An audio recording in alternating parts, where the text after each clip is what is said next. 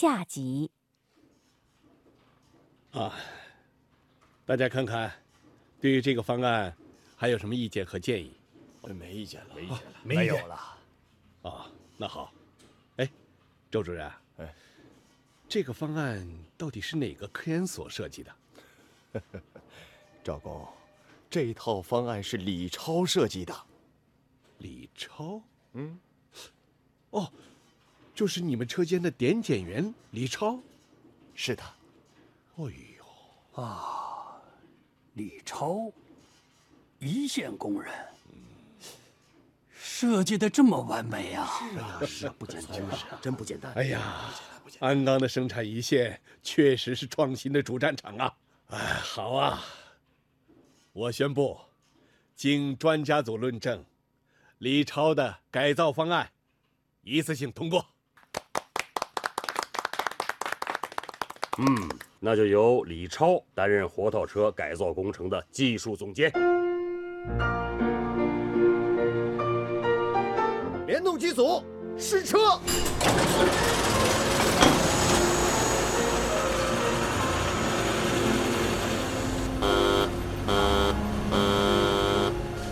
金厂长，向您报喜呀！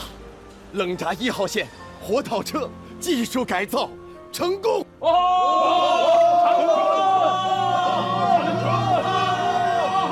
经技术创新工作大会通过，李超同志的。活套车技术改造项目荣获特等创新奖，这是鞍钢冷轧厂历史上的首个特等创新奖。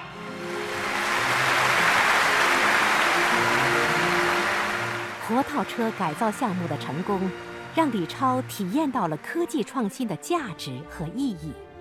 二零零三年，冷轧二号线成为鞍钢十五技术改造的重点项目之一。李超担任了这条生产线上的副作业长。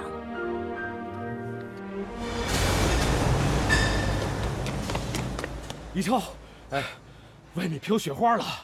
外面晴朗朗的，哪来的雪花啊？是大伟师傅的眼睛花了吧？哎呀，是我们二号线的烟囱飘雪花了。啊，小江在，走去看看。好。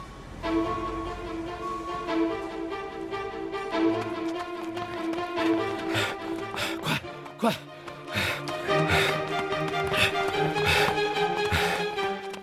你们看，这漫天的雪花，除碱器环保设备飘雪花，运行有问题啊！雾滴分离器不对，这进口设备刚安装完啊，日本专家还没走呢。小江，收集排泄物，马上检测。是。二零零四年，作为鞍钢技术改造的重点引进项目工程，冷轧二号线。从新日本制铁公司引进了一条清洗机组设备，李超是这一新建工程的中方技术负责人。新日本制铁公司的设计水平是世界一流的，绝对没问题。松井先生，飘出的雪花检测了，呈碱性。嗯，你是说无敌分离器？没有起到环保作用。是的，碱液的泡沫抽到烟囱里，就形成了雪花。不应该出现这种情况，在其他国家从来没有出现过这种情况，一定是你们中方安装不当。我们已经对照图纸检查过了，施工安装没有问题。王野军，你和他们一起去检查。宋姐姐，我弟检查过，中方的安装没有问题。嗯，李超先生，其实这套环保设备并不是我们公司设计的，而是委托日本的一个环保设备厂家制作的。所以，我们现在无法解决这个问题。松井先生，中国有句俗语，叫“解铃还须系铃人”，还是请二位专家向贵公司总部上报吧。嗯，好吧。喂，是环保设备有问题，请总部提供解决的方法。哎，哎，我们实验了，这个方法不可行，请总部再想想别的办法。嗨，问题还是没有解决。我们，我们可是世界一流的钢铁公司啊！是，中方一直在据理力争。好吧，承担全部责任。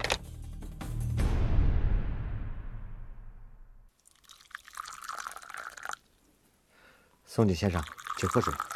谢谢，李超先生，我们承担了责任，也赔偿了损失。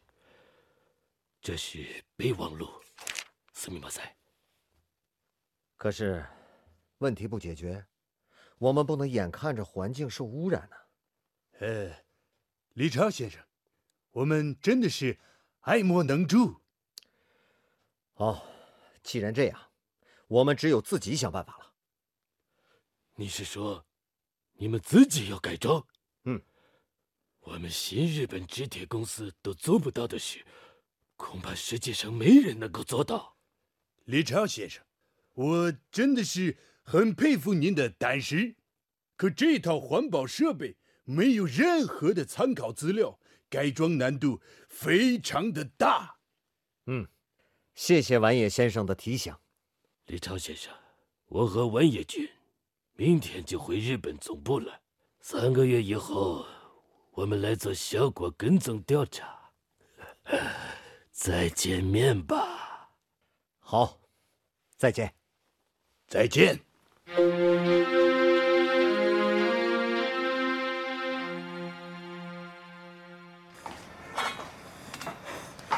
哎，哎，师傅，啊，这厂房怎么这么高啊？哎呀，小江，你小心点啊！你是新来的大学生，本不该啊带你爬这么高的地方。可是要想找到原因，必须找到碱液泡沫泄漏的位置。师傅，我明白。哎，好，咱们现在就……哎呀，师傅，哎呀，你怎么了？啊，腰疼。哎呀，没大事，没事没事。大伟师傅，李超师傅腰托又犯了。哎呀，别声张，扶我一下。哎，好嘞，师傅，咱慢点，慢点，慢点。师傅，哎，你慢点。哎，师傅。李超，小江，该吃午饭了。我们在雾滴分离器里面呢。啊？哎呀，雪花能污染环境，也能污染人呢。大伟，别大惊小怪的。不钻设备里啊，怎么分析构造和原理啊？啊？我们回去，哎哎，把这段时间检测的数据分析一下，可以设计改造方案了啊！哎呀，李超，这个问题连新日本制铁公司都一筹莫展呢。只要多观察、多动脑，总会找到哎办法。对，日本专家不是说没有参考资料吗？咱们现在手里就是最准确、最全面的。资料，他们不会想到，我们的技术创新呢，不止在实验室，哎，还在生产现场。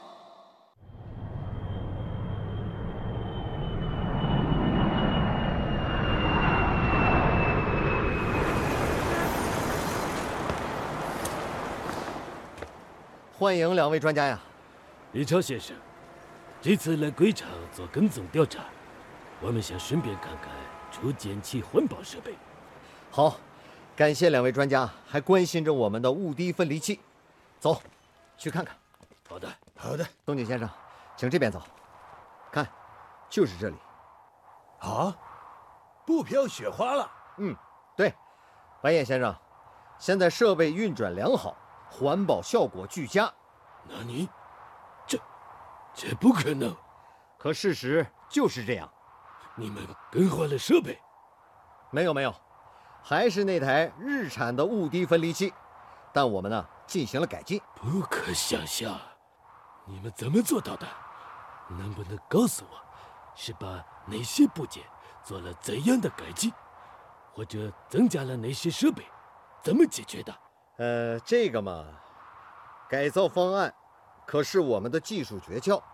哎，你们的技术诀窍不是也不对外吗？哦，哦，哈哈没想到啊，没想到，文野先生，我们鞍钢人就有这样的信念，不管遇到什么困难，都要想办法解决。这个办法不行，再想下一个办法。哦，李超先生，在你身上，我看到了一种敢与世界一流技术比肩的勇气。李超先生，这次到中国的鞍钢做项目，是我收获最多的一次。李超先生，阿里嘎多。哎，你客气了。哎，你们看，你们看，下雪了。哈哈，这回不是污染环境的雪花，而是清洁空气的雪花。哈哈哈，这个季节你们鞍山还会下雪？唉，这应该是。春天来临前的最后一场雪吧。这雪再大，春天也会按时到来的。作为一名产业工人，李超用智慧与担当为企业赢得了荣誉。二零零六年，鞍钢冷轧汽车板的生产已形成较大规模，李超的科技创新也将竖起一座新的里程碑。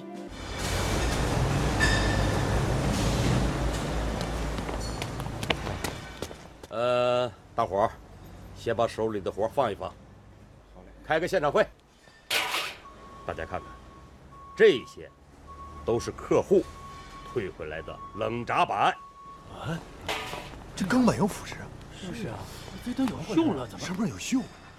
哎，两年前我们生产出了这种零五级汽车板，但是联合机组轧制钢板。存在乳液残留，直到现在，我们的产品还有百分之八的废品。这是啊，这么多废品，大伙说说吧，这问题怎么解决？今天我们就来一次集体的把脉会诊。哎呀，是啊，赵工，你先发言吧。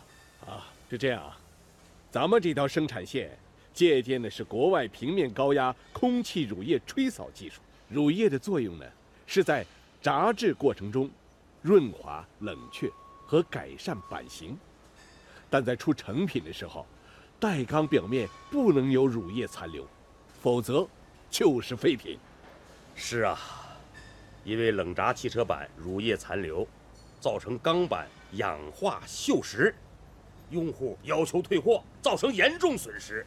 乳液残留问题不解决，拓展汽车市场就没有我们的份儿啊！李超。你也说说吧。嗯，好。以前去除乳液残留都是用风机吹扫，只想着怎么把钢板表面的乳液吹扫干净。我查过资料，也和国外的技术做了对比。我正在想，能不能从源头上控制，不让乳液流过来。那都解决不了的问题，你能行吗？何况还要在设备上动手。我们以前只是在外部加一些东西。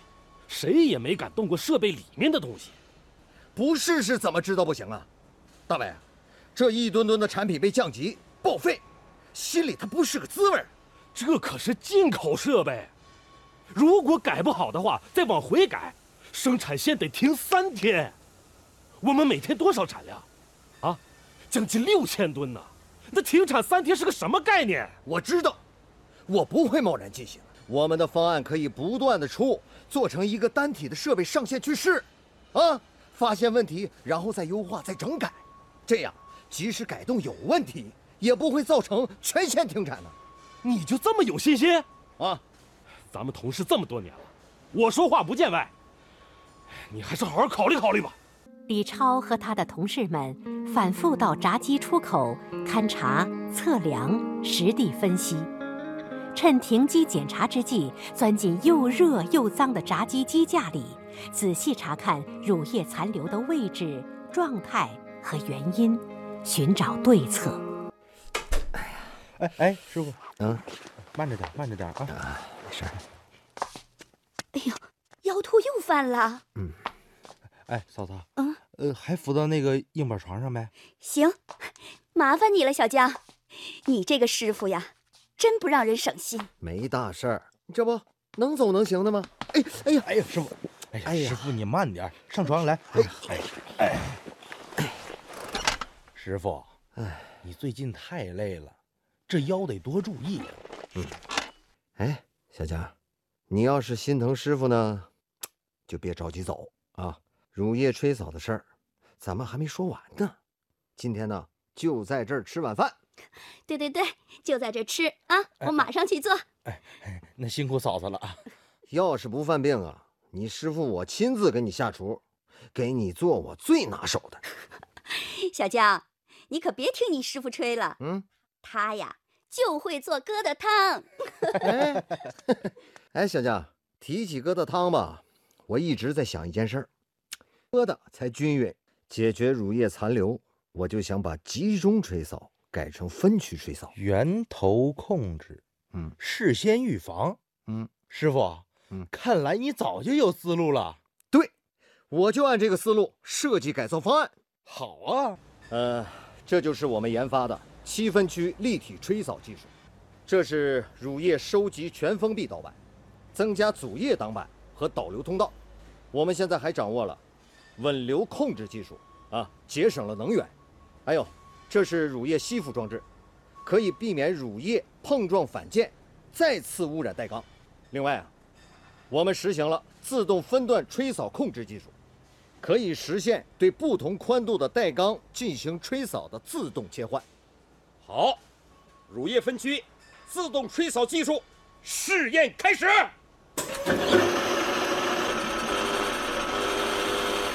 报告，乳液垂直下落成功阻隔，带缸没有受到污染，分段吹扫成功实现自动切换。好，试验证明，七分区立体吹扫技术有效实现了将带缸表面乳液吹扫干净的目标。李超发明的汽车版乳液清扫新技术试验成功，成功了，成功了，成功了，李超成功了，李超。金厂长啊，赵工，李超发明的新技术是一种全新的思维啊，嗯，填补了我国汽车版生产的一项空白呀。是啊，赵工啊，哎，我们准备在冷轧二号线联合机组正式投入使用。好啊，我相信这个创新项目将来会在更多的冷轧生产线上应用推广啊。中国工程院院士王国栋曾这样评价李超发明的冷轧乳液清扫技术：它是鞍钢冷轧生产线的一项重要的创新发明，具有里程碑意义。这项技术属国内外首创，国际上领先。二零一四年，李超的冷轧机乳液分区自动吹扫装置的研发与应用新技术，荣获国家科技进步二等奖。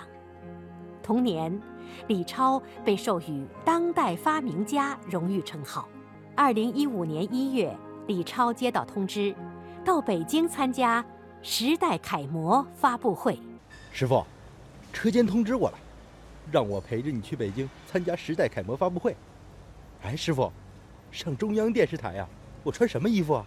嗨，和我一样呗，也穿工作服，那才有鞍钢人的样子。对，就穿工作服，那是我们的标志啊。也是啊。哎，师傅，你太厉害了！厂里刚给你统计完，你看啊，国家发明专利七项，专有技术四项，国际发明展览会金奖一项，解决生产难题二百三十多项，创造经济效益达一点三亿元以上，马上你就是时代楷模了。哎，师傅，你去领奖要不要把这几年的获奖证书都带上啊？带那些干什么呀？要带呀，就带上咱们的三大件：扳手、手电筒，还有就是这个锤子。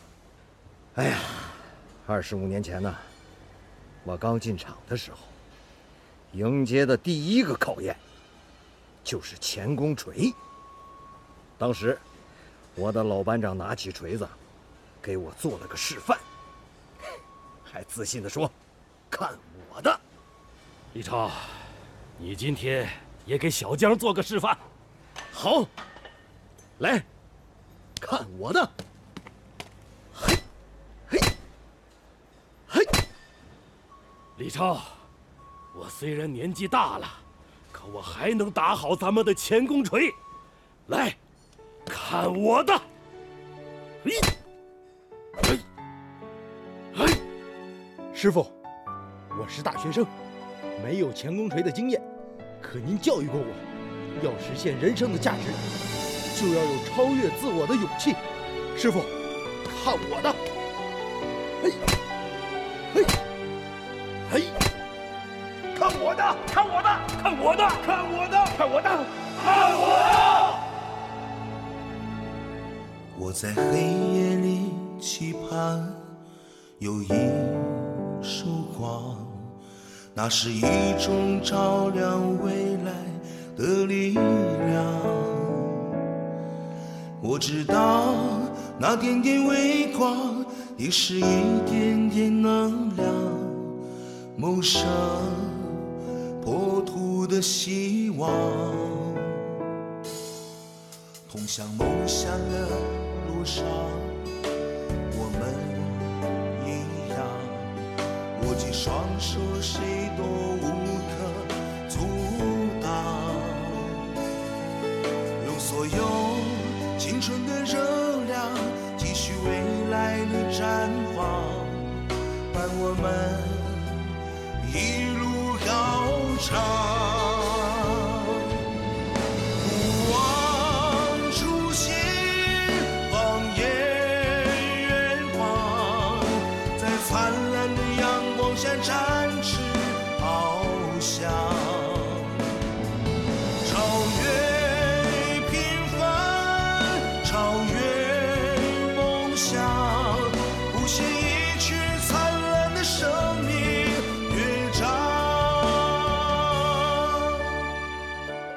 众朋友，刚才您听到的是广播剧《超越梦想》下集，剧中人。